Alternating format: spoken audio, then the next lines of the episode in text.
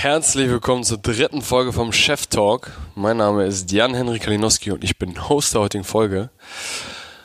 So, nachdem wir letzte Woche mit einem ja, sehr erfahrenen Gründer, Gründer sage ich schon, Unternehmer wie Ralf Dümme gesprochen haben, ist diese Woche wieder ein junger Gründer dran, Alex, der Gründer von Foodist.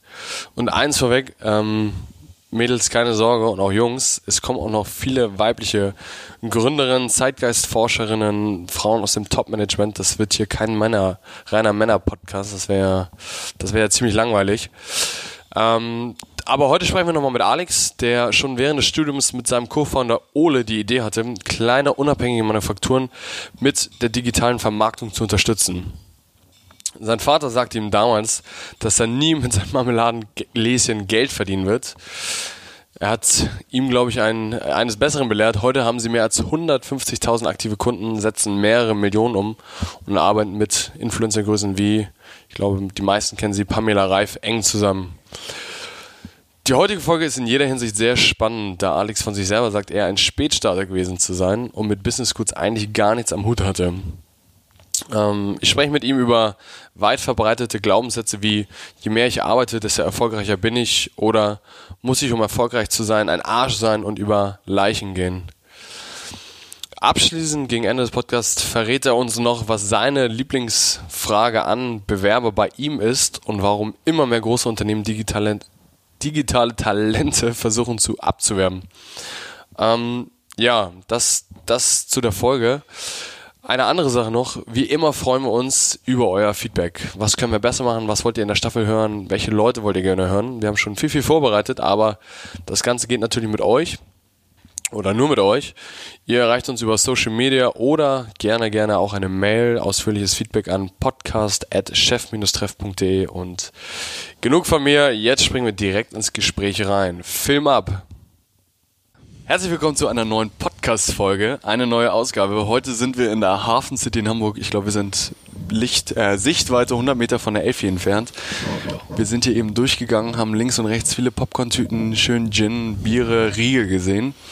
Wir sind heute beim Foodist-Gründer Alex. Schönen guten Tag, Alex. Ja, moin, moin. Schön, dass du da bist. Ging sehr schnell. Du bist ja quasi hier direkt um die Ecke. Alex verfolgen wir schon ganz lange. Alex war bei uns noch nicht Speaker, aber ich habe Alex eben schon gezeigt, es gibt alte Abendblattartikel, die wir tatsächlich mal ausgeschnitten haben und ihm gezeigt haben. Alex, erzähl uns mal kurz, erstmal, was ist Foodist und dann kommen wir so ein bisschen zu dir. Gerne. Ähm, ich halte es auch gerne kurz. Also Foodist ist eine Online-Shopping-Plattform für Foodies, alle, die sich für Lebensmittel interessieren. Und ähm, wir haben sagen wir, drei äh, Erlösquellen. Das eine ist ein Abo, da fängt meist auch die Customer Journey an. Es gibt ein ganz normales Fine Food Abo, es gibt auch eins nur für Veganer, eins für Craft Beer, eins für Do-it-yourself Cocktailboxen. Mhm. Und ähm, das nutzen viele, um erstmal so reinzukommen in den Foodist Flow. Und ähm, wir machen Nachbestellungen im Online-Shop und mhm. mittlerweile ist aber der Online-Shop auch äh, eine Plattform, ähm, wo wir ähm, zweieinhalbtausend SKUs entweder selbst auf Lager führen. Unser Lager, um sich das vorzustellen, ist so groß wie äh, einem Fußballfeld. Mhm. Ähm, und dann haben wir aber auch viele ähm, Plattformthemen, wo wir dann ähm, andere Leger anschließen, andere Sortimente und ähm, das dann per Dropshipping äh, verschicken. Ähm, wir haben mittlerweile echt eine gute Datenbasis aufgebaut, um versuchen im Scouting sehr auf internationale Brands zu gehen, die in Deutschland Fuß fassen wollen, ähm, die so die typischen Whole Foods Marken sind mhm. ähm, oder Planet Organic, so alles was ein bisschen moderner daherkommt. Und ähm, ja, wenn das äh, in Deutschland sehr gut für uns funktioniert, dann suchen wir nach exklusiven Distributionsrechten bei denen und helfen ihnen dann, sie zu vermarkten und ähm, auch in den stationären Einzelhandel zu bringen, weil nun mal 99 Prozent immer noch offline der Umsätze passiert und nur ein Prozent online. Ich glaube, ihr seid damals auch mit der mit der Vision so oder mit dem mit der mit dem Gap habt ihr gefunden, habt ihr doch glaube ich damals gesagt, wenn ich mich richtig erinnere, ihr seht den Foodmarkt als einen der letzten Markt, also Märkte, die noch sehr stark im Offline oder 99 Prozent vertreten sind und ihr das so ein bisschen disrupten wollt und Food ähm, in den E-Commerce-Bereich bringen wollt. Absolut. Sag uns noch mal kurz, ähm, Foodist gibt es jetzt seit? Oktober 2012, erstes Geschäftsjahr 2013. Ihr seid wie viele Mitarbeiter? Ähm, jetzt sind wir in Anführungsstrichen nur 35. Ähm, wir haben, ähm, sind seit letztem Jahr profitabel. Um ähm, sich das vorzustellen, gehen ähm, dieses Jahr Richtung ja, 15 bis 20 Millionen, je nachdem. Mhm. Und ähm, ja, das halt mit 35 Mitarbeitern ist, glaube ich, ein sehr, sehr gesundes Verhältnis. Und du bist wie alt? Ich bin 31. Uh. 31. genau, gegründet so mit 24, 25 direkt nach der Uni. Ja. Ähm, Spätzünder, absolut. Okay, kommen wir gleich noch weiter drauf. Können wir gleich nochmal machen. Erstmal eine Ausbildung gemacht zum Marketing-Kommunikationskaufmann in zwei Jahren. Ja. Und danach dann duales Studium an der HSBA durchgezogen. Dann starten wir auch direkt quasi einmal so ein bisschen chronologisch in deiner Jugend. Du kommst ursprünglich aus Schleswig-Holstein. aus dem wunderschönen Großgrönau. Alle Großgrönauer hier, herzlich willkommen. Ja, genau, das längste Dorf Schleswig-Holsteins ähm, und ja, 3000 Einwohner. Ähm, Hauptsammelplatz ist, äh, ist ein Sportplatz, ist die Sporthalle. Da habe ich auch die, die meiste Zeit meiner Jugend verbracht und äh, Markant und Aldi, äh, es wurde gerade gebaut und dann oftmals Hansa Export geholt. das gute. Freunden und Skatern dort getroffen getroffen und ähm, ja, Bierchen getrunken und Musik gehört und Ghetto Blaster. Also bist du sehr, bist du sehr idyllisch aufgewachsen auf dem Dorf. Ja, absolut. Ähm, dann in Lübeck zur Schule gegangen, ist das auch keine Großstadt und dann ähm, zum der ja äh, zu der Ausbildung dann ähm, nach Hamburg gezogen mhm. ähm, und da das erste Mal so die Großstadt kennengelernt und auch ziemlich äh, versackt brauchte erst noch ein bisschen Orientierungsphase das war dann schon ähm, aufregend wenn du eigene Wohnung hast und dann jedes Wochenende ist da irgendwie ein anderes Konzert äh, Oliver Kolecki und Marek Henmann und ähm, alle ähm, Bands die du sonst immer auf Festivals gewartet mhm. hast dass du sie siest spielen dann wie selbstverständlich jedes Wochenende ja. und du denkst dir das muss ich sehen das muss ich sehen und irgendwann checkst du jedes Wochenende ist irgendwas krasses ja. und kannst nicht jede Party mitnehmen. Ja. Äh, hat bei mir aber ein, zwei Jahre gedauert, bis ich das äh, verstanden habe. Wie warst du so in der Schule? Äh, schlecht, äh, auf jeden Fall. Ich habe mein Abi mit 2,9 gemacht. Ja. Ähm, äh, Mathe äh, mündlich im Abitur mit zwei Punkten. Ja. Oh, weil? Hattest du keine Lust? Ähm, weil ich absolut fokussiert auf Handballspielen war. Ja. Ähm, ich habe das auch leistungsorientiert gemacht ähm, in einer Mannschaft, die dann ähm, fast deutscher Meister im Jugendhandball mhm. geworden ist. Und ja, 14 Tage am Stück Handball gespielt ähm, und also teilweise nur ein, 14 Tage am Stück, dann einen Tag Pause, mhm. dann wieder 10, 14 Tage, je nachdem, ob Samstag nur Spiel war oder Samstag, Sonntag, aber auf jeden Fall jeden Tag Training in der Woche. Okay. Klassisch dann nach der Schule abgeholt worden ähm, von irgendeinem Elternteil und ja. dann in die Sporthalle gefahren. Ähm, trainiert bis 21 Uhr, 21.30 Uhr, ja, dann Hausaufgaben, dann lernen für die Klausuren immer relativ mhm. spät und dann am Wochenende, ähm, wenn du auch höherklassig spielst, hast du auch längere Busreisen und äh, ja. Viel Sport, viel wenig Sport. Schule. Spielsport, wenig Schule, auch schweren Anschluss in der Schule getroffen, dass ich, dass meine Freunde auch alle dann im, im Sportverein war ja. und ähm, war gar nicht so gut integriert, würde ich sagen, im, im Gymnasium. Okay. Ja. Wie bist du dann zur Ausbildung Marketing, Kommunikation gekommen? Einfach, ähm, ich glaube, meine Eltern waren schon immer so ähm, sehr vorsichtig und, ähm, und wollten, glaube ich, damals ähm, oder immer noch so gar nicht sagen, der soll jetzt total Karriere machen und wir mhm. selber machen Karriere und mein Sohn soll das jetzt auch werden. Und ich habe mich da einfach umgeguckt, von Marketing ein bisschen spannend mhm. und ich habe mich da wenig mit auseinandergesetzt. Andere in, dem, in, in der 12., 13. Klasse hatten dann schon Auslandssemester äh, ja. gemacht, ähm, haben sich schon um Studienplätze gekümmert ja. und ich, ja. ich war da einfach wirklich ein Spätzünder, war da echt hinterher fand für mich erstmal eine, Aus, äh, eine Ausbildung so was Handfestes. Mhm. Hat mir damals auch im Studium gar nicht so richtig zugetraut.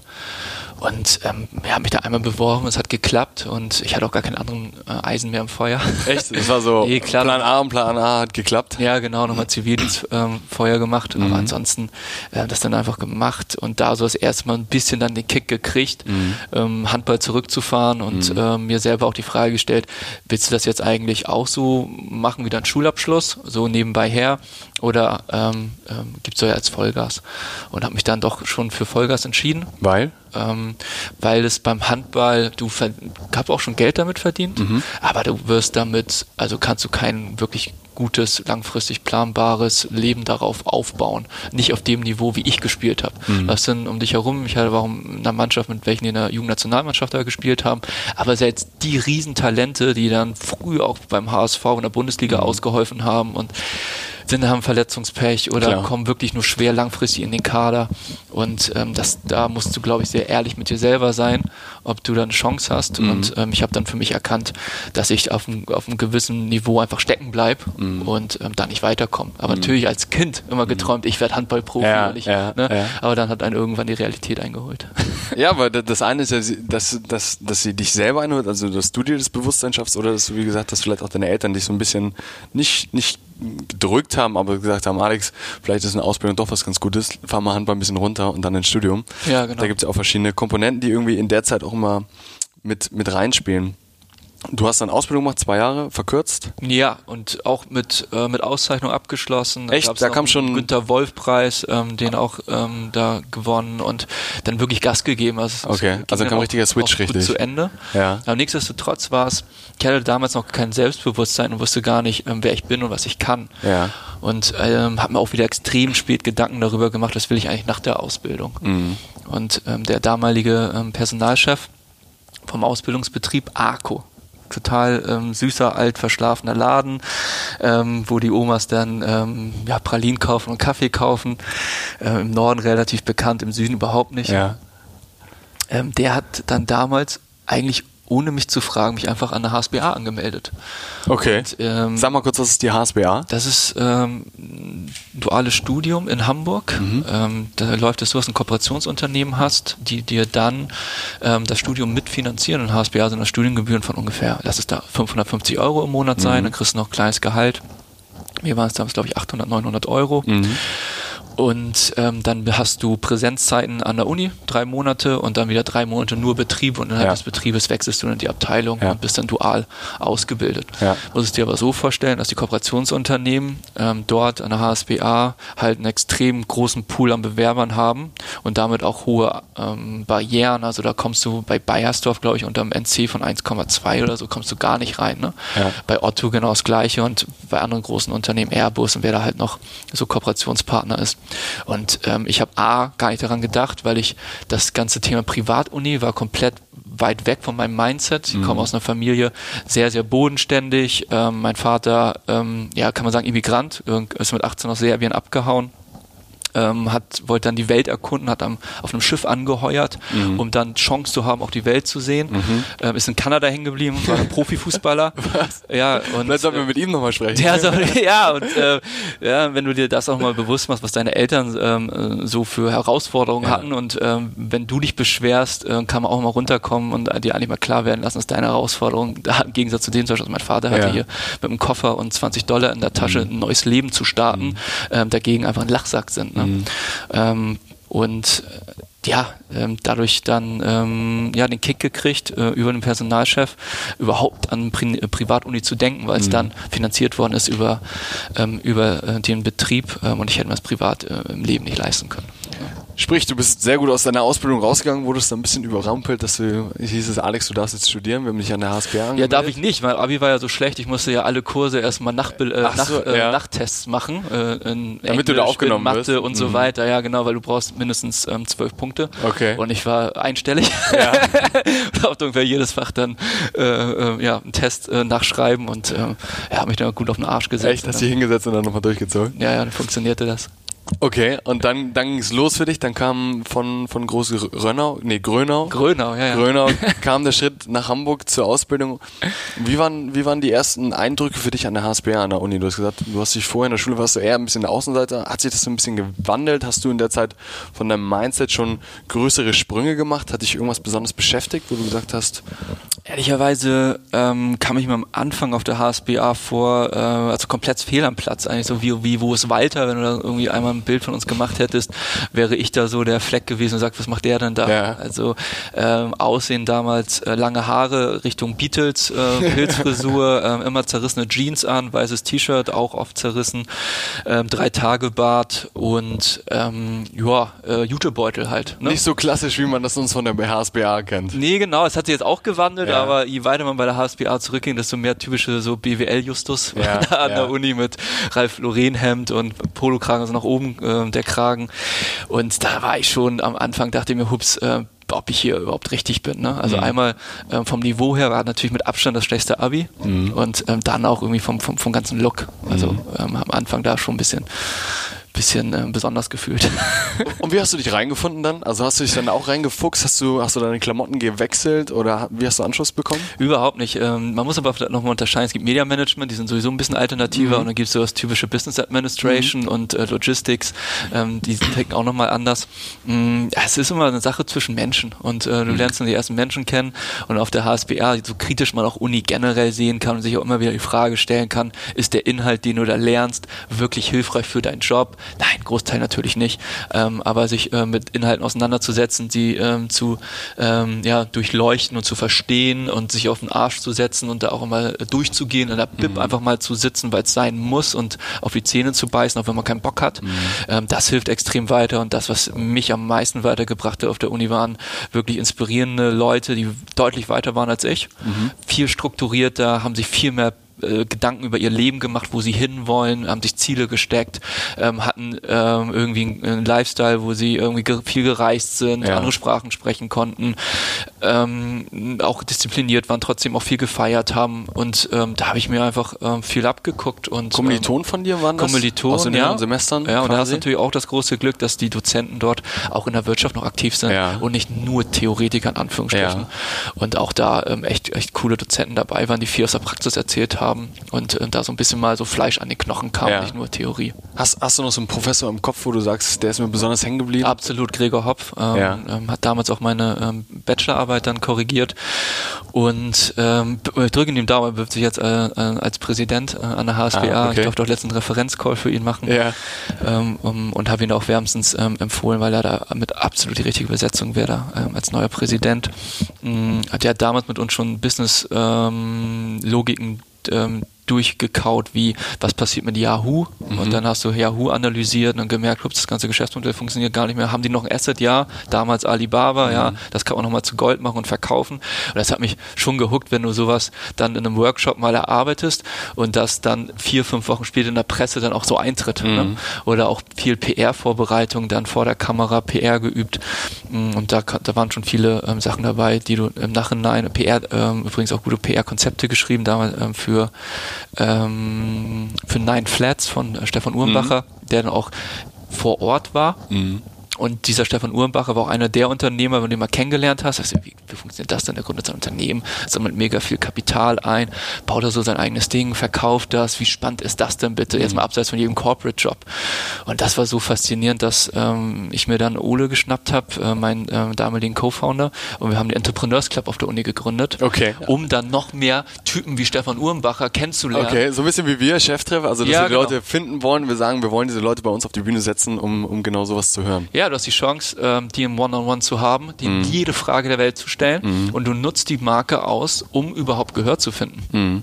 Wir hatten damals die HSBA als Marke und dann haben wir wirklich Cold Call oder ähm, einfach kalte E-Mails geschrieben an ähm, Investoren von, ja, kommen teilweise Coupon oder so, ne, von mhm. E-Ventures. Ähm, dann hatten wir den ähm, äh, Ben Angelo Jensen ähm, äh, zu Gast, der macht ähm, Herr von Eden, das Modelabel. Mhm und die unterschiedlichsten Typen da gehabt. Und dann sitzt du da mit einem Whisky Cola und einem Kasten Bier ja. mit Bent Angelo Jensen und quatscht über Jan Delay und seine Modemarken ja. und Thomas Gottschalk Ausstattung, ja. wie er gestartet ist.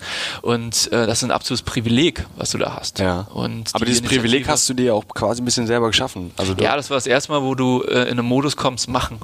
So okay. machen, wie kannst du verlieren, auch, auch ähm, Hürden überwinden. Wir hatten mhm. die Idee, sind damals, ähm, dann haben es an der HSBA gepitcht mhm. und die waren im Mindset noch gar nicht so weit, dass sie es cool fanden. Mhm. Die hatten Wahnsinn. nämlich die alte Denke, ähm, wir wollen, dass die Studenten an der Uni bleiben ja. und wir ermutigen nicht die Studenten zu gründen, weil dann verlassen sie ja das Kooperationsunternehmen, was viel Geld in die Ausbildung ja. gesteckt haben. Ja. Und damals haben wir auch teilweise in den Verträgen noch probieren, so Haltefristen einzubauen, dass du ähm, dort nicht wegkommst, was total oldschool ist und auch in sich nicht funktioniert. Genau, so. genau. Und äh, der, die erste Reaktion war wirklich, hm, Jungs, glaube nicht, so eine gute Idee ist. Mhm. Und ähm, wir wurden auch erstmal nicht unterstützt. Also dann gibt es natürlich einen Uni-Verteiler, kennst du auch? Ja, kennen wir sehr gut, kann ich ja lange Geschichten von Facebook-Seite und jede ja. Bums-Initiative äh, ja. wurde ja. da promoted und konnte mal äh, an den Verteiler ran. Und ähm, wir nicht. Ja, wir uns das selbst Eins zu eins du uns dasselbe. Ja, was war bei euch da? Also wir, wir, wir kämpfen auch wirklich an, an allen Hürden, um da Gehör zu finden. Ähm, da, ja, das ist nochmal ein anderes Thema. Wie hast du dein Studium abgeschlossen? Hast du es gut abgeschlossen? Ja, ich habe es gut abgeschlossen. Ich habe es gut abgeschlossen. Bachelorarbeit verkackt, Ja. mh, weil da parallel Foodies gegründet. Ja. Kommen wir gleich nochmal ein bisschen tiefer zu. Aber ansonsten ähm, gut abgeschlossen, gut die Kurve gekriegt. So Mathe war knapp, kann ich ehrlicherweise sagen. Ähm, da im dritten Versuch. Ähm, so in der ersten Zeit schreibst du fünf Klausuren in der Woche und ähm, Mathe war am Freitag, hatte ich dann hm, nicht mehr so viel Zeit gehabt zum Lernen und bin da irgendwie ganz knapp durchgefallen. Und dann dachte ich mir beim Nachschreiben, komm, wenn ich jetzt ein bisschen lerne, kommst du locker durch. Und du war überhaupt nicht meine Klausur und auf einmal hups bist du im dritten Versuch. Und Ja. dann steht alles auf dem Spiel. Ja. Also dann hast du halt, dann wird dein Vertrag dann auch gekündigt, wenn du exmatrikuliert bist. Ja. Natürlich erstmal wieder nicht neu BWL studieren. Und das war auch eine, glaube ich, der druckvollsten Situationen, die ich in meinem Leben hatte. Ja. Und äh, habe mir da äh, Nachhilfe gesucht und habe mich richtig auf den Arsch gesetzt. Auch nochmal danke an Jegor. Der hat ganz viele HSBA-Studenten da durchgebracht durch Statistik und Mathe. Ja, okay.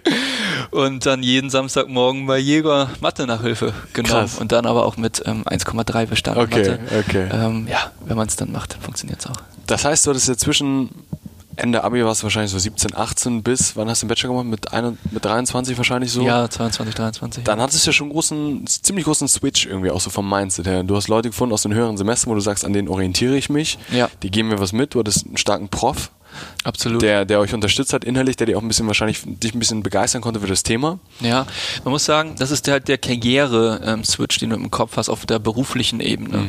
Jetzt im Nachhinein, ähm, das ist auch das Thema bei Bewerbern, ähm, es ist nicht ein Muss, aber ich sehe es auch gerne, wenn jemand leistungsorientiert Sport treibt, ähm, weil es schon in frühen Jahren zeigt, dass er ehrgeizig ein Ziel verfolgt, auch Nein sagt zu teilweise Partys, zu anderen äh, Themen und sich wirklich fokussiert Weil er am nächsten Tag ein Spiel hat. weil er am nächsten Tag ein Spiel hat und weil du auch bei Spielen einfach mal verlierst. Und damit du Spiele gewinnst, musst du auch einfach sau viel trainieren und musst im Team funktionieren und musst mit dem Trainer klarkommen und so weiter und so fort. Muss sich aus Verletzungen ähm, wieder zurückkämpfen. Ja. Und das ähm, bringt schon, glaube ich, viel ähm, Skillset mit, wenn du das ähm, auf einem hohen Niveau über längere Zeit gemacht hast. Wer würdest du sagen, war mit, einschließlich bis jetzt, wer waren die drei wichtigsten Personen in deinem Leben?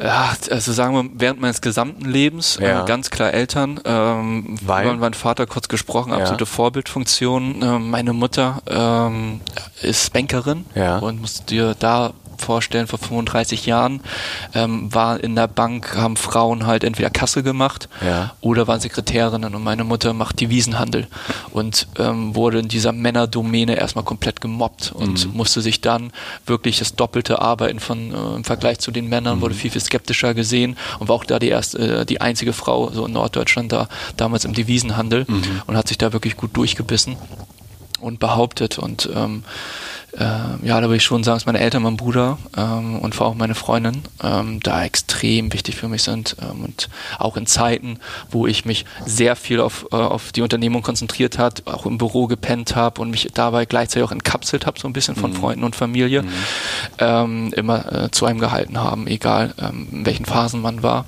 und äh, einem nie auch was übel genommen haben, ne, wenn man Geburtstag vergessen hat oder sowas. Ja. Das ist auf jeden Fall ganz wichtig. Ähm, dann ähm, klar Ole, äh, mein Co-Founder, also wirklich ähm, direkt nach der Uni ähm, wirklich durchgezogen, obwohl alle, erstmal haben viele Ole gesagt, oh, gründe lieber nicht mit Alex. Äh, die die Leute von mir haben gesagt, gründe lieber nicht mit Ole.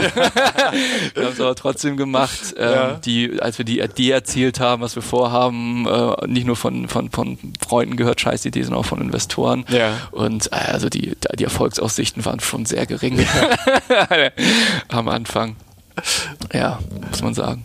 Ja, und ähm, als drittes, ja, gibt es viele. Ähm, klar, mein Trainer damals, polnischer Handball-Nationalspieler, der mir, ähm, mein Handballtrainer mir viel Disziplin und Ausdauer beigebracht hat. Ähm, Jäger, äh, ähm, Roman, dann Jäger, mein Nachhilfelehrer, in dem ich sonst, glaube ich, exmatrikuliert geworden Ja, wäre von okay. der HSBA.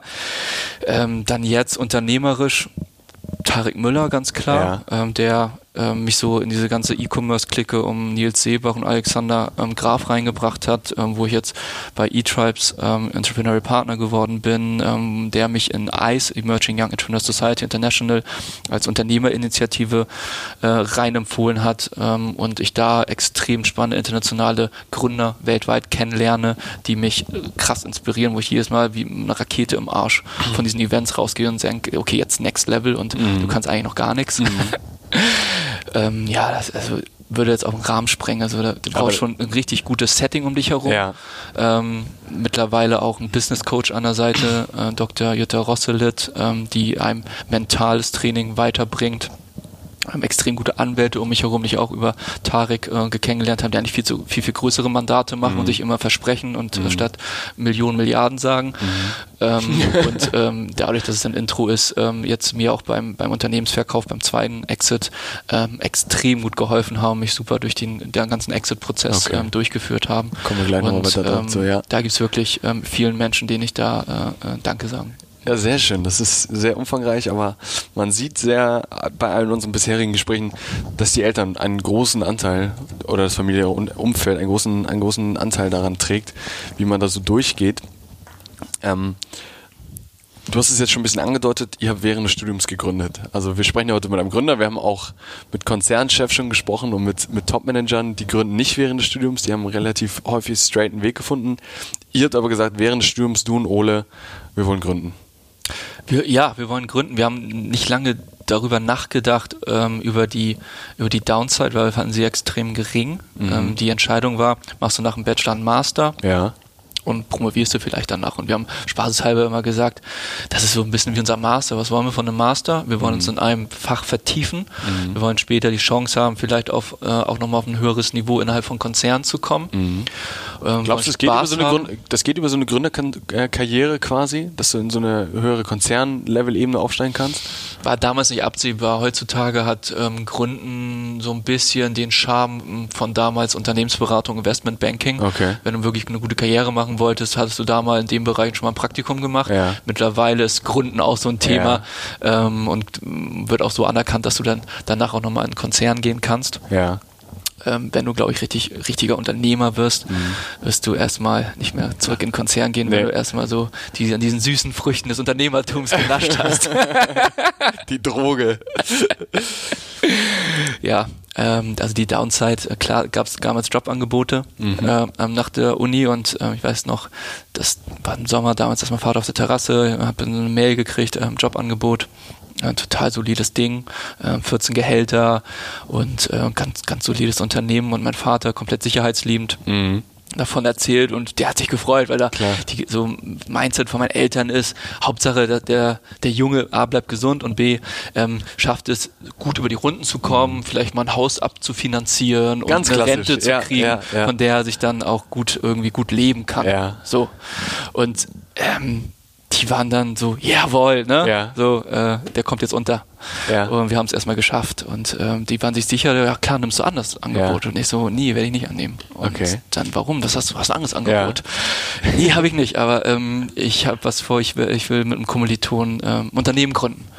Und natürlich dann die erste Frage, also kannst du, also kannst du das denn? Ja. Nee, ähm, wie willst du denn Werbung machen? Hast du denn Geld? Okay. Nee, habe ich nicht. Aber Ja. es gibt ja Facebook und dann kannst du erstmal über Facebook die Leute erreichen. Das kostet auch nur so viel Geld und dann Also gibt's ja noch PR und ähm, ja, hast du denn ein Büro? Nee, habe ich nicht, aber wir können uns ja irgendwo einmieten Ja. und ähm, da kriegen wir erstmal den Konferenzraum und hast du ein Lager? Ja, das können wir vielleicht mitbenutzen und Okay. ähm, ähm, wer kann denn bei euch Logistik? Ja, können wir beide, aber das kriegen wir ähm, das haben uns auch durchgelesen und äh, andere Leute gefragt, das kriegen wir auch hin. Äh, dann müssen wir nur DHL, ähm, Paket an DHL geben Ja. und so. Und äh, mein Vater, so nach dem Gespräch, weil er so ein paar Rückfragen gestellt hat, äh, guckt mich dann so an und sagt mit seiner ganz tiefen Stimme, Alexander, du wirst mit deinem Marmeladengläschen niemals Geld verdienen. Oh no. Hat er so gesagt. Hat er gesagt. Ja, und ich dachte, äh, mein Vater in, in 99% der Fällen, jetzt auch im Nachhinein hat er immer recht gehabt. Ja. Aber Aber diesen 1% hat er nicht recht 1% gehabt. hat er sich echt mal vertan, ja. Okay. Okay, und dann, dann hast du und Ole gesagt, wir machen das jetzt. Statt Master und danach die, die akademische Karriere machen wir jetzt unser eigenes Unternehmen, wir machen unser Ding, weil wir sehen, es ist einfach kein Risiko da. Es kann dir nichts passieren. Ja, was ist die Downside? Du hast nicht so hohes Gehalt, was dir gerade entgeht. Ähm, du hast keine Familie, die du ähm, gerade ernähren mhm. ähm, musst. Du hast einfach eine extreme Neugier, die dich da treibt. Mhm. Und ähm, wenn es daneben geht, ist auch das private Investment extremst überschaubar. Mhm. Und wir haben uns bewusst für ein Abo-Modell entschieden. Mhm weil du dann nur mit wenig Kapital starten kannst, mhm. schnell auch positiv bist im Cashflow, mhm. ähm, planbare Mengen hast, ähm, dadurch auch wenig äh, äh, also Warenrisiko eingehst mhm. und ähm, das war echt okay damals. Mhm. So, direkt nach der, warum es auch eng war, ähm, das Studium ging immer bis Oktober mhm. und wir wollten unbedingt das Weihnachtsgeschäft mitnehmen, ja. weil wenn eine Idee im Online-Food wie bei uns Weihnachten gar nicht funktioniert und da, da, da doesn't move a needle, okay. weißt du, da passiert ja. gar nichts, dann, dann hör auf. Ja. Also dann such dir zum Anfang des Jahres, äh, ja. orientier dich neu um. Aber du hast dann, wenn du am Anfang des Jahres loslegst, hast du sonst immer die Ausrede, ja, ist gerade nicht Saison, ist Jahresstart, du musst erstmal warm laufen. Hast ihr wolltet euch selber dafür pushen, dass ihr sagt, ey, wenn wir jetzt liefern, dann schaffen wir es. Ja, und wir waren, äh, da gab es Graduierungsfeier und alles und Ole und ich saßen im Büro und waren mega genervt eigentlich, weil wir gerade gearbeitet hatten da, mit Laptops gegenüber saßen, so wie wir beiden jetzt und dachten, ach shit, äh, 16 Uhr, wir müssen einmal rüber in die Handelskammer, einmal da Hüte schmeißen, ähm, dann Hüte geschmissen, einmal kurz essen gewesen mit den Eltern und zack, wieder im Büro getroffen, okay. weitergearbeitet. Ne? Also es war, wir waren ja schon voll im Arbeitsmodus Work drin. Hard, Play hard, habt ihr voll durchgezogen. Ja, vor allem Work hard und mhm. dann auch ähm, so nach, ja, auch Play hard, ja. Muss man ehrlich sein, die Vakanzzeiten von früher, das, das kannst du nicht verleugnen. ja, gibt es auch ein paar Stories über uns, die ich auch schon gehört habe, ja. Auf die kommen wir später nochmal zu sprechen dann. Ne? Und wie lange habt ihr gebraucht, bis es angelaufen ist? Ähm, ja, was heißt Anlauf? Wir haben den ersten, ich glaube, den ersten Monat 10.000 Euro Umsatz gemacht, dann im zweiten Monat 25.000 Euro, dann ist es so ein bisschen gewachsen, 50.000 mhm. Euro, sodass du schon ein bisschen bisschen was gemerkt hast, es funktioniert. Wir, damals liefen, lief alles über unser, unsere Handys mit Klingelton, also jedes Abo, was gesigned worden ist, ding, hat es immer ja. gemacht mit dem Handy, haben wir uns gefreut, ja. bei jeder Bestellung auch. Ja. Ähm, genauso aber auch bei jeder Kündigung, es hat sich immer angefühlt, als würde irgendwie ein Mädchen mit dir Schluss machen. Ja, genau. Also warum, was habe ich falsch Sehr persönlich, warum, ne? warum verlässt du mich? ja. Ähm, so, und irgendwann kam der Zeitpunkt, äh, ich glaube, so nach drei Monaten, äh, da äh, liest man sich schon fast jede Bestellung noch gegenseitig vor mhm. und, äh, und einer kennt meist den anderen. Ja. So, also einer kennt meist den, den Besteller und irgendwann kannten wir halt die Leute nicht mehr, die bestellt haben. Da, dann wird es wahrscheinlich. Und dann wurde es langsam auch ein bisschen spannend. Ähm, Ole hatte äh, einen Background von E-Ventures, ja. kannte sich schon gut mit ähm, VCs aus, hat selber schon viele Pitch-Decks gesehen, mhm. wusste, wie, man's, wie man Pitch-Deck gut aufbereitet, also dass wir dann auch unsere ähm, Unterlagen fertig gemacht haben, zu den ersten VCs gerannt sind und ja, dick auf die Fresse gekriegt haben. Also ja. eine Absage nach der nächsten, ja, entweder früher oder später. Ähm, aber das war wirklich weit weg davon, dass jemand da rein investiert. Selbst auch irgendwie war ja, hast einfach kein Track Record, ne? Bist ja. in einer Industrie, die erstmal ähm, äh, unbeliebt ist, äh, wo du keine Referenzen hast, äh, über Erfolgsmodelle, die schon funktionieren, wo du aufspringst. Und ähm, war echt schwierig, da damals Fundraising zu machen. Und dann Glück, dass äh, Crowdinvesting gerade aufkam und wir wirklich mit einem shitty zweieinhalb Minuten Film und schlechten Ton da äh, in kürzester Zeit 200.000 Euro gesammelt 200.000 Euro habt ihr war, war damals viel. Also ja. war damals wirklich viel. Ich glaube, ihr wart eine mit der ersten, die wirklich so eine große Summe darüber eingesammelt haben. Ja, damals war das schon viel. Ja. Ne? Ja also Crowdinvesting kannst du extrem kritisch sehen. Ja. Ähm, am Ende des Tages sind wir das erfolgreichste Crowdinvesting, das es jemals in Deutschland gab. Mhm. Äh, unsere Crowdinvestoren über 3000 mhm. haben ähm, 25, 45 und 90 Prozent Rendite gekriegt. Das schmeckt, ein, zwei, ja. drei Jahren. Ja, das ist und gut. wir sind da mega happy drüber und mega dankbar, dass da so viele Privatpersonen an uns Dullis da geglaubt haben und wir das äh, zurückgeben konnten und das äh, da nicht versaut haben. Hattet ihr, hattet ihr, also hattest du einmal große persönliche Zweifel an dir, aber hat wahrscheinlich Business-Zweifel hattet ihr sowieso. Also ich glaube, Gründen ist ja ein Auf und Ab. Ja, ähm, Business-Zweifel ähm, ist ja also absolute Achterbahnfahrt. Mhm. Ähm, auch kein Geheimnis, dass wir schon beim Insolvenzanwalt saßen und der uns vorgerechnet hatte, äh, wie lange wir noch haben, bis okay. wir dann offiziell Insolvenz anmelden müssten. Wie kam der Switch? Ähm, ja, da gibt es zwei Wege. Ne? Entweder ähm, du meldest Insolvenz an oder der einzige Weg ist, ähm, du gehst nicht insolvent. Also ja. wenn du manchmal über dieser Schwelle drüber bist, oh. äh, wo du es eigentlich hättest machen müssen, dann ja. gibt es nur einen Ausweg, nämlich äh, get shit done, ey, krieg es irgendwie hin. Ja. Weil sonst hast du da noch ein Problem. Okay. Also all or nothing. Ja. Und ja, so, solche Phasen, ähm, ähm, Streit mit Gesellschaftern bis hin zu äh, Erpressungsthemen, mhm. ähm, da ist schon viel, viel, ähm, waren schon viele Fuck-Ups auch zwischendurch, wo du dann echt ähm, an dir selbst auch gezweifelt hast und auch an der, ähm, an der Unternehmung gezweifelt hast, wenn es darum ging, dass du es selber nicht mehr in der Hand hattest. Wenn du zum Beispiel einen Gesellschafter mit drin hast, der auf einmal denkt, er hat in Facebook investiert und bei folgenden Finanzierungsrunden da Summen aufruft, die keiner nachvollziehen kann mhm. und dann die Augen viel zu groß werden und er dir da einen Deal nach dem nächsten versaut, mhm. ähm, weil wirklich seine Erwartungen komplett drüber lagen. Mhm. Und ich habe noch Situationen, da bin ich morgens aufgewacht und wusste, ich brauche 200.000 Euro und oder sonst muss ich muss ich ins Benz anmelden. Und ja. so mit solchen Gedanken wachst du halt morgens auf und weißt, ob die Uhr tickt. Ja. Oder ich muss jetzt meinen mein einen Gesellschafter hier rauskriegen und ja.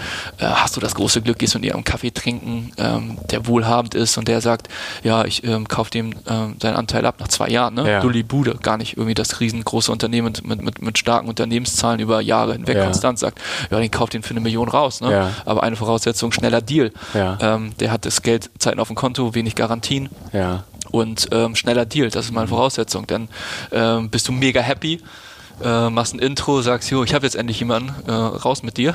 Ja. Und dann fängt er an, nach zu verhandeln. Und hat komplett jeglichen Bezug da damals äh, in mein, meiner, Ja, meiner Sichtweise, klar, kann klar, jeder anders sehen, klar. aber meiner Sichtweise da zu Geld verloren. Und Ja. da siehst du manchmal wirklich so die wahren Charaktere von Menschen, wenn es um Geld geht. Ne? Ja. Und ähm, bist dann auch, hast du menschliche Enttäuschung. Hast du diesen Zweifel auch auf dein Privatleben betragen? Also hast du gesagt, okay, beruflich habe ich jetzt große Zweifel, weil wir irgendwie kurz vor der Insolvenz stehen, aber hast du das auch in, in privaten Bereichen gesehen? Ja, ähm, es gab Momente, ähm, wo dann Freunde schon auch so ein, so ein Real Talk gemacht haben, wo es dann mm, nicht mal witzig war, dass man, also so plakativ gesagt, man Geburtstag vergessen hat, da nicht erschienen ist, n- nicht auf WhatsApp geantwortet hat, sich rausgezogen und gar nicht mehr so richtig danach fragt, ey, wie geht's dir eigentlich? Sondern wirklich sehr auf sich und sein Unternehmen fixiert ist. Und ähm, ja, ähm, das, äh, das hat dann schon zum Nachdenken gegeben, ob das dann nicht, ähm, äh, ist es das wert? Ja. Ne? So, und ähm, die, ähm, das, das lernen, oder habe ich jetzt erst später gelernt, das sind so Glaubenssätze, du kannst in einem Job 150 Prozent geben, eine 70, 80 Stunden Woche haben und musst dich nicht gleichzeitig von deinen Freunden und Familie entkapseln. Du kannst trotzdem ein extrem guter Freund sein, Ja. ein guter Sohn sein, ein guter Bruder sein und deine Rollen, die jeder im Leben nun mal erfüllt, ne? man ist Ja. nicht nur Unternehmer, sondern auch, ne? was ich Klar. Aufgezählt habe, ähm, erfüllen. Klar, und da geht natürlich, ähm, ist das Stichwort Quality Time. Hat Ja. nicht viel Zeit, Ja. aber auch dann, wenn du da bist, gedanklich da zu sein, nicht aufs Handy zu gucken und auch ähm, dich wirklich darum zu kümmern, wie es äh, wie's deinen Liebsten geht, ähm, das, das kannst du parallel machen. Wann hast du das gemerkt? Also wann gab es da so einen, gab's da so einen Schlüsselmoment oder hast, du- hast du immer gesagt, so Alex, irgendwie, jetzt haben mir fünf Freunde gesagt, ich will nichts mehr mit dir zu tun haben, du bist so in deiner Blase, ich kriege überhaupt nichts mehr von dir mit. Gab es gab es diesen Moment, diesen Schlüsselmoment, wo du gesagt hast, okay, ich brauche diese Quality Time mehr? Ja, absolut. Ähm, es gab aber mehrere. Also es war auch damals äh, meine Freundin, ähm, die ähm, wusste, die auch extrem, ähm, ich will nicht sagen gelitten, aber die hat natürlich auch wenig von mir gehabt. Klar, damals. klar, die müssen- Und dann bist du auch in unterschiedlichen Phasen. Ne? Also ist ja auch ein Podcast jetzt für, für Jüngere, ähm, die vielleicht studieren. Und ähm, sie war damals im Studium. So, und ähm, ich war dann äh, mit Mitte 20 hatte ich eigentlich schon relativ erwachsene Themen. Also große Funding-Runden mit großen Media-Unternehmen, wo es um mehrere Millionen geht, ähm, äh, Mitarbeiter-Themen ähm, Themen mit Gestreit, Neueinstellung, Kündigung, ähm, ähm, Anwaltsthemen, Notarthemen.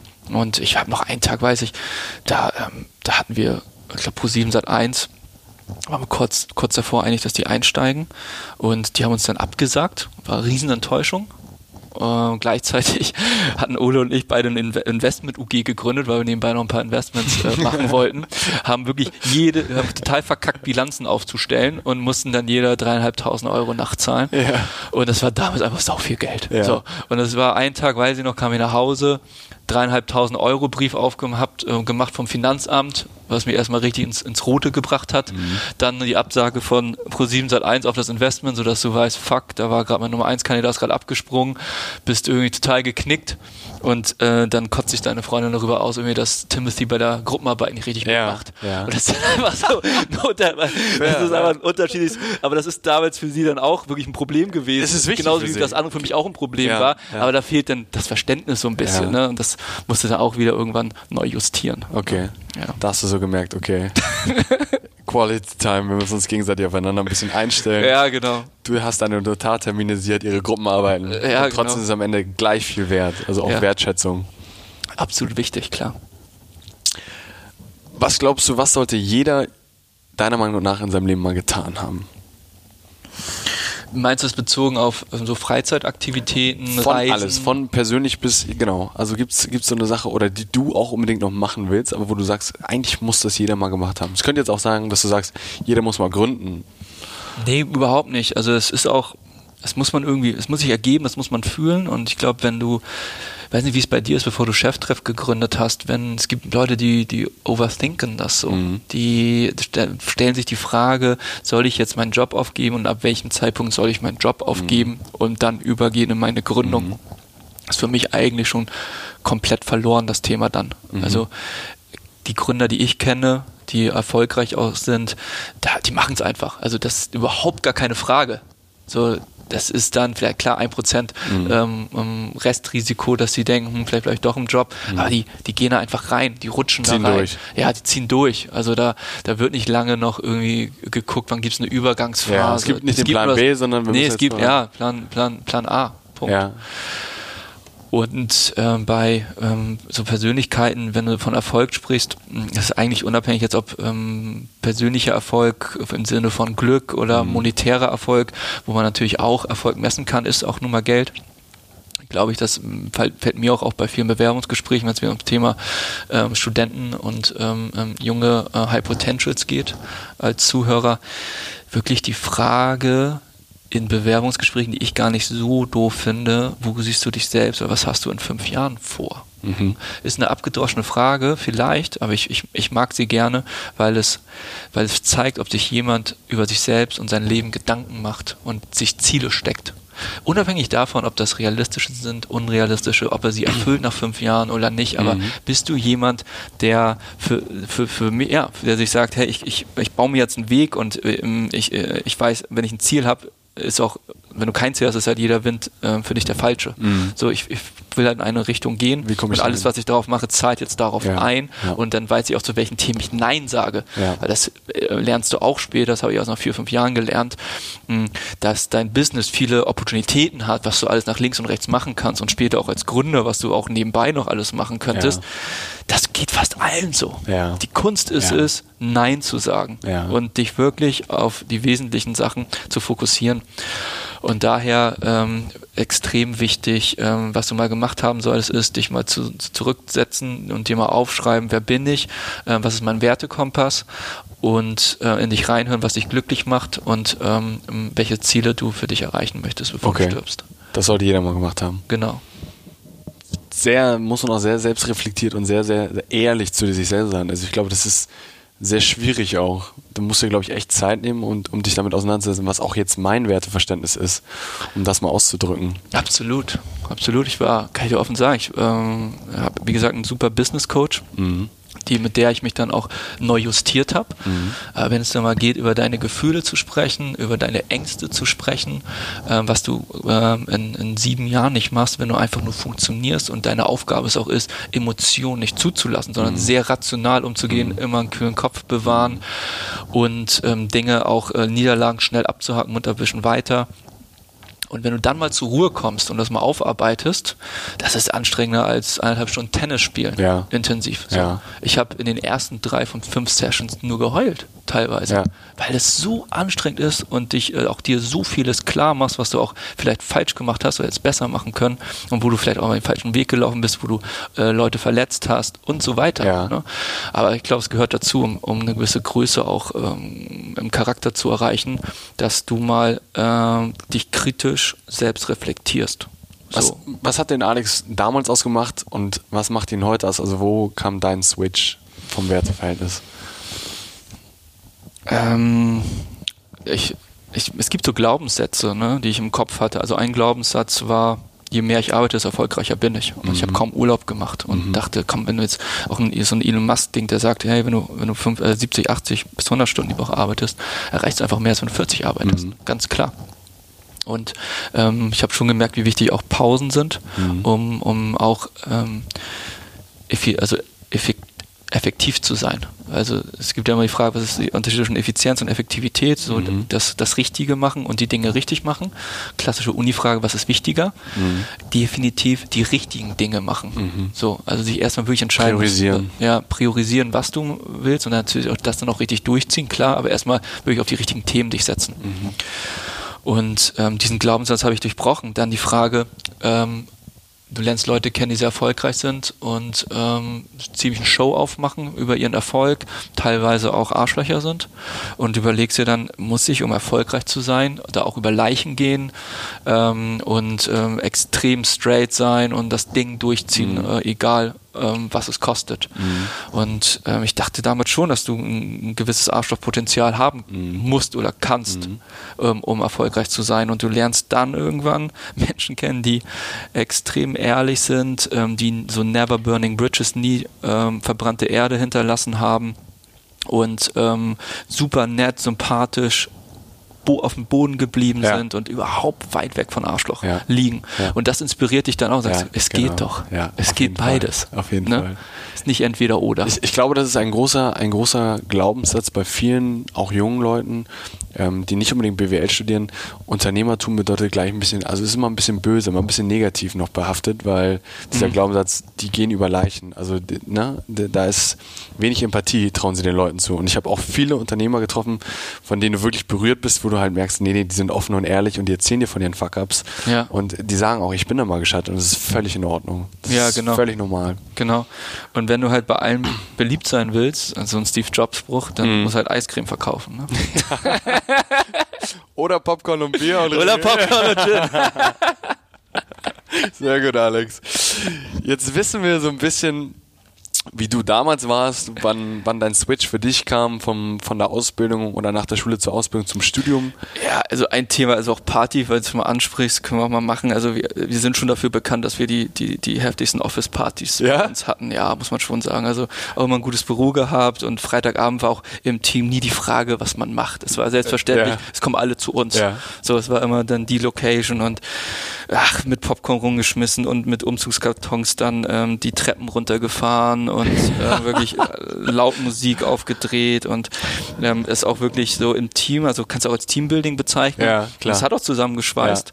Ähm, aber das ist auch jetzt viel erwachsener Ja. und man selbst, du achtest auch auf dein Energielevel. Ja. Und ähm, ich bin jetzt also viel, viel selbstoptimierter, ähm, was, was, was Sport wir gleich angeht, zu, ja. äh, Ernährung, Genau. Mhm. Schlaf und ähm, bin da wirklich deutlich strukturierter, als ich es als ich's früher war. Deswegen, das ist ein guter Übergang, weil wir jetzt so ein bisschen beim Thema sind. Alex, wie darf ich mir deine Woche als Geschäftsführer von Foodist vorstellen? Du hast gesagt, ihr habt die Firma zweimal verkauft. Mhm.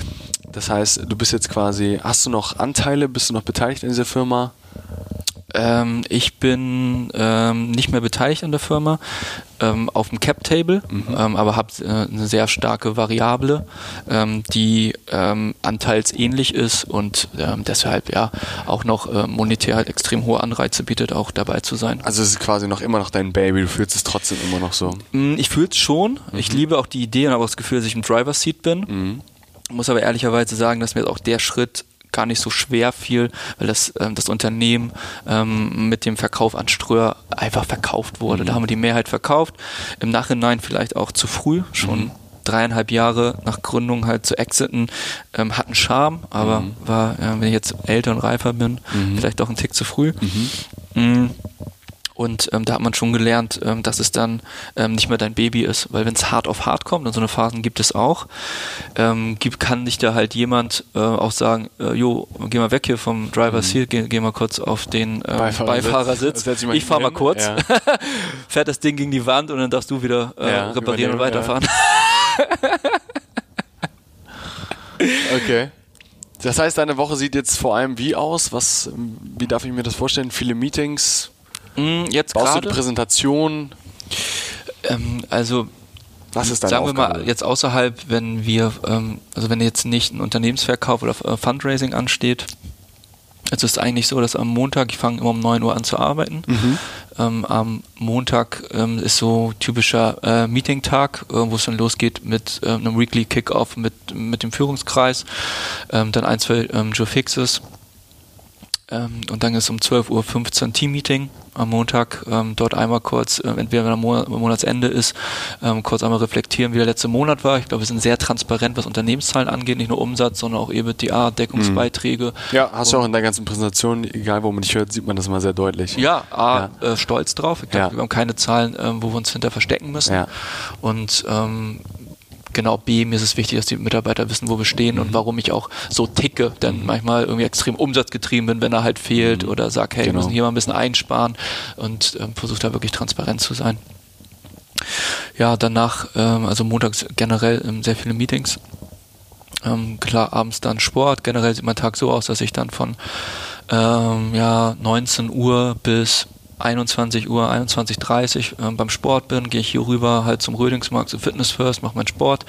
Ähm, entweder normal ein bisschen Krafttraining, auch wenn ich nicht so aussehe, ich weiß, es aber liegt auch viel am Essen. Doch, er sieht sehr maskulin aus. Sport, Nee, schlank. ich bin, ich bin Typ äh, äh, Fett Skinny. Skinny Fett, habe ich letztens rausgefunden. genau. Ähm, ähm, dann komme ich hier wieder her. Ähm, Nach dem Sport, abends? ja, genau. Okay, Genau. 22 Uhr kommst du nochmal rein hier. 21.30 22 Uhr komme ich Okay. nochmal rein, dann ähm, bis 23.30 0 Uhr. Ja. Und Was machst ja, du dann noch am Ende? Noch ein Ähm, paar Mails oder? dann mache ich meist die Sachen ähm, für mich, die ein bisschen mehr Grips und Ruhe brauchen. Okay. Also eher so Mails und alles abarbeiten mache ich vorher. Ja. Ähm, nach dem Sport, Dampfbad, ähm, dann vielleicht noch kurz einen Ruheraum, 20 äh, Okay, Minuten kurz wieder Powernap. aufladen. Dann äh, hier so wie von Nocco hier äh, so ein Koffeindrink Mhm. ohne Zucker reinziehen, weil dann kannst du auch keinen Kaffee mehr sehen. Ja, Und ähm, dann hier nochmal her, klar. krass. Ja, genau. Das machst du jeden Tag. Das mache ich ähm, ja drei oder vier Tage die Woche. Mhm. Genau. Ähm, mache ich nicht am Freitag. Ja. So. Ähm, Hast du da frei? Machst du da kürzer? nee, Freitag ist dann hier auch um 18 Uhr ähm, Bierchenzeit. Jetzt sagt er Bierchen. Früher hat er gesagt, waren hier die wilden Popcornschlachten. Dann war, ja genau, da war äh, Gin Tonic, genau. ähm, nee, dann ein bisschen Bier, ein bisschen Wein ähm, im Team die Woche ausklingen lassen. Ähm, auch oft irgendwie dann zum Airport fahren, meine Freundin abholen, weil ich da eine Fernbeziehung habe. Und ähm, dann am Samstag ähm, frei machen, Ja. Tag der Erledigung. Ja. Und äh, am Sonntag dann äh, nochmal arbeiten, ähm, weil es mir dann äh, leichter fällt, in die Woche zu starten. Das ist sonst immer übel, weil man hat sich doch vieles aufgestaut, was man nicht geschafft hat. Ja. Und das bringt mir nur noch viel mehr Ruhe und ähm, mehr, mehr Zeit mit dem Team, wenn ich dann am Sonntag nochmal so drei, vier Stunden ähm, hier im Büro ein bisschen was ähm, weggehasselt habe. Wie, wie kommst du am besten runter? Sport? Absolut Sport. Ähm, ich bin Patenonkel Ja. und ähm, dann, wenn du mit dem Kleinen auf dem Spielplatz bist und dann äh, auf einer Seilbahn fährst oder so, Ja. denkst du natürlich nicht an Job. Quality Time. Ja, oder da irgendwo im Zoo mit dem rumhängst. ja. ja. oder Hüpfburg, egal. Nee, das bringt dich auf jeden Fall runter. Ähm, klar, äh, Freundin, Familie ähm, und dann ansonsten äh, Hobbys. Äh, Golfen habe ich für Mhm. mich entdeckt. Das ist auch super, um äh, mit meinem Onkel und meinem Vater mehr Zeit und meinem Bruder wieder Ja. mehr Zeit zu verbringen. Ähm, tolles gemeinsames Hobby. Ja, lesen auf jeden Fall. Was liest du? Sowas. Ja, ich bin super schlecht, was ähm, klassische ähm, Krimis angeht oder Dramen, Romane, Thriller. ja. Lese ich gar nicht, kann Ja. ich nicht. Penne ich irgendwann noch drei, vier Seiten immer ein. ähm, das sind dann schon Sachbücher, so Ja. äh, Tools of the Titans von Tim Ferriss oder ähm, Homo Deus Ja. ähm, oder From Zero to One von Peter Thiel, so die Klar, klassischen Klassiker. Gründerbücher Okay, und die eigentlich. liest du immer noch? Ja, ähm, Sieben Wege der Effizienz und so Ja. weiter, sowas. Hast du, hast du so kleine tägliche Lifehacks für dich? Hast du, stehst du morgens auf und duschst 20 Minuten kalt oder? Nee, mega Warmduscher. Ja. Jetzt gerade, ich probiere am Ende kalt zu duschen. Ja. Also, Habe ich eben vor dem Gespräch auch Testest gemacht. dich so langsam Am Donnerstag, ja, hast du auch möglich. Am Donnerstag ist dann von 13 bis 15 Uhr auch ähm, Lunch und Fitnessstudio kombiniert. Ja. ähm, weil ich dann meist ein bisschen durch bin von der Woche, einen kleinen Hänger habe und deswegen ähm, jetzt ähm, wie so ein Podcast-Interview dann nochmal ein bisschen frisch mache.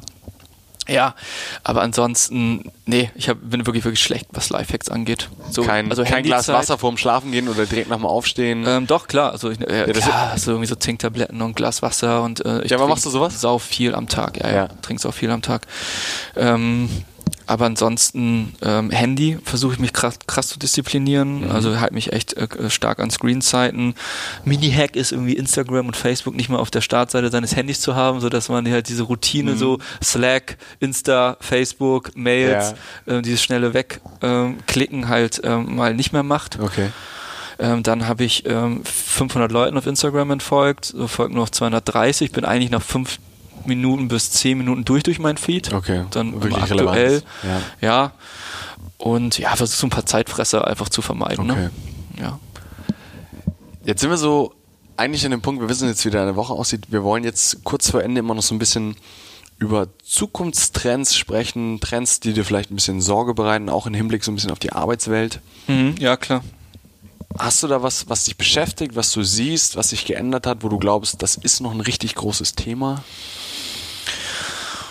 Ja, es war also in, aktuell in Deutschland ähm, extremes War for Talent äh, in der Digitalszene. Also man kriegt auch jetzt als Startup mit, dass die großen Konzerne auf der Agenda ganz oben ähm, die Digitalisierung verpennt haben und gerade nach äh, jungen ähm, Talenten suchen, die ein digitales Grundverständnis haben und vielleicht auch in einem Digitalunternehmen, sei es bei einer App, sei, sei es beim E-Commerce-Unternehmen, was äh, beim Tech-Unternehmen, was eine SaaS-Lösung macht, egal, gearbeitet hat.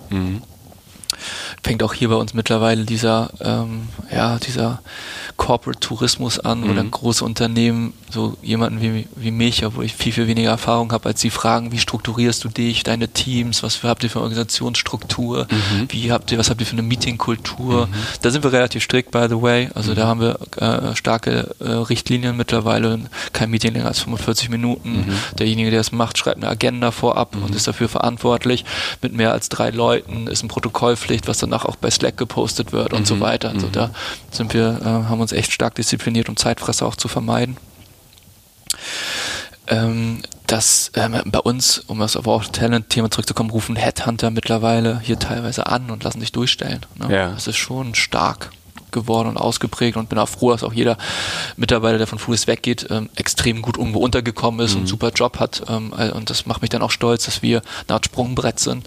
Weil das kann ich auch unseren Mitarbeitern versprechen, dass ähm, wir hier kriegen sie extrem viel Verantwortung und können sich dann einfach völlig anders pitchen in dem nächsten Unternehmen. Wenn du im ersten Schritt sagst, ich möchte mein Gehalt maximieren, Ja. solltest du auch, glaube ich, nicht in ein Startup gehen. So eine Grundregel, die, glaube ich, immer noch oftmals zutrifft, ist, je größer das Unternehmen ist, so höher erstmal die Gehälter, so, so ganz grob strukturiert. Und ähm, die Frage ist ja, was macht ein hohes Gehalt aus und wann, wann bist du viel wert? Und äh, ein Studium ist schön und nett, aber du weißt auch, je älter du wirst, desto unwichtiger ist es. Und das, was wirklich angenehm ist in, in Bewerbungsgesprächen, ist über Erfahrung zu sprechen, über Projekte zu sprechen. Ähm, Leute, die schon was getan die haben. was getan haben, Genau. fällt dir auch leichter im Bewerbungsgespräch.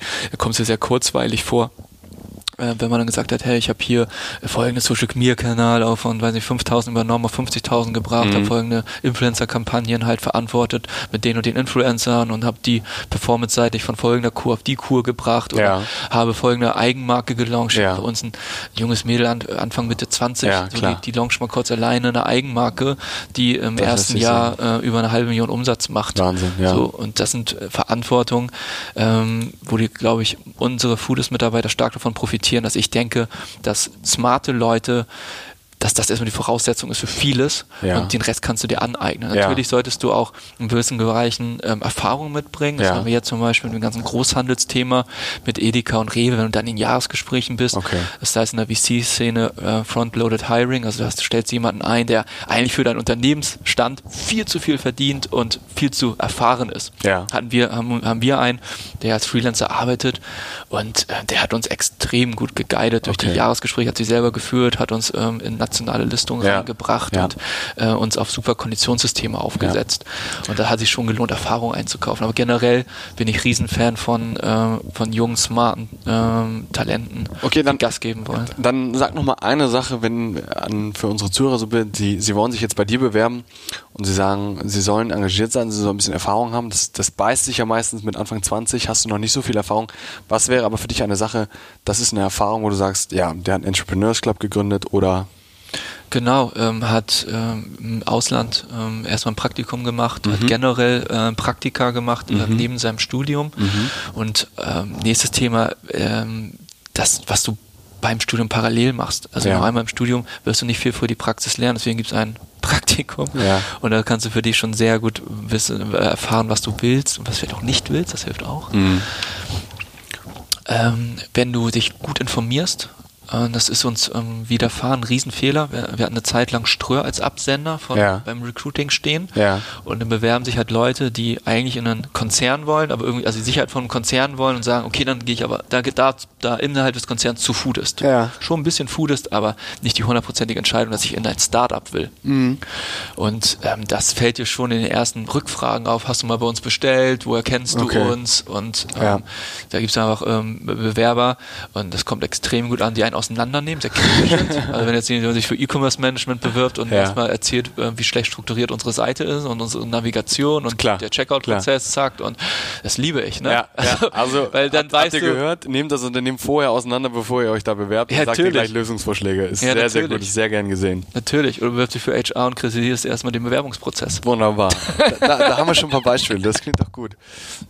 Ähm, würdest du, kurze Frage, kurze Antwort, würdest du dasselbe genauso nochmal studieren wie damals oder hättest du heute gesagt, ich würde was anderes studieren oder ich würde gar nicht studieren? Ich würde auf jeden Fall studieren. Ich würde auch weiterhin dual studieren, wenn ich es nochmal äh, machen könnte. Ähm, ich, ähm, wenn ich die Intelligenz habe ähm, würde ich gerne mehr technisch studieren. Ähm, Wirtschaftsinformatik, Informatik. Ja, ich also ähm, HSBA ist eine coole Uni. Ja. Wir haben einen super Draht zu denen und wir haben auch schon viele Leute von der HSBA ähm, recruited, ja. die auch wirklich gut sind. Und, ja.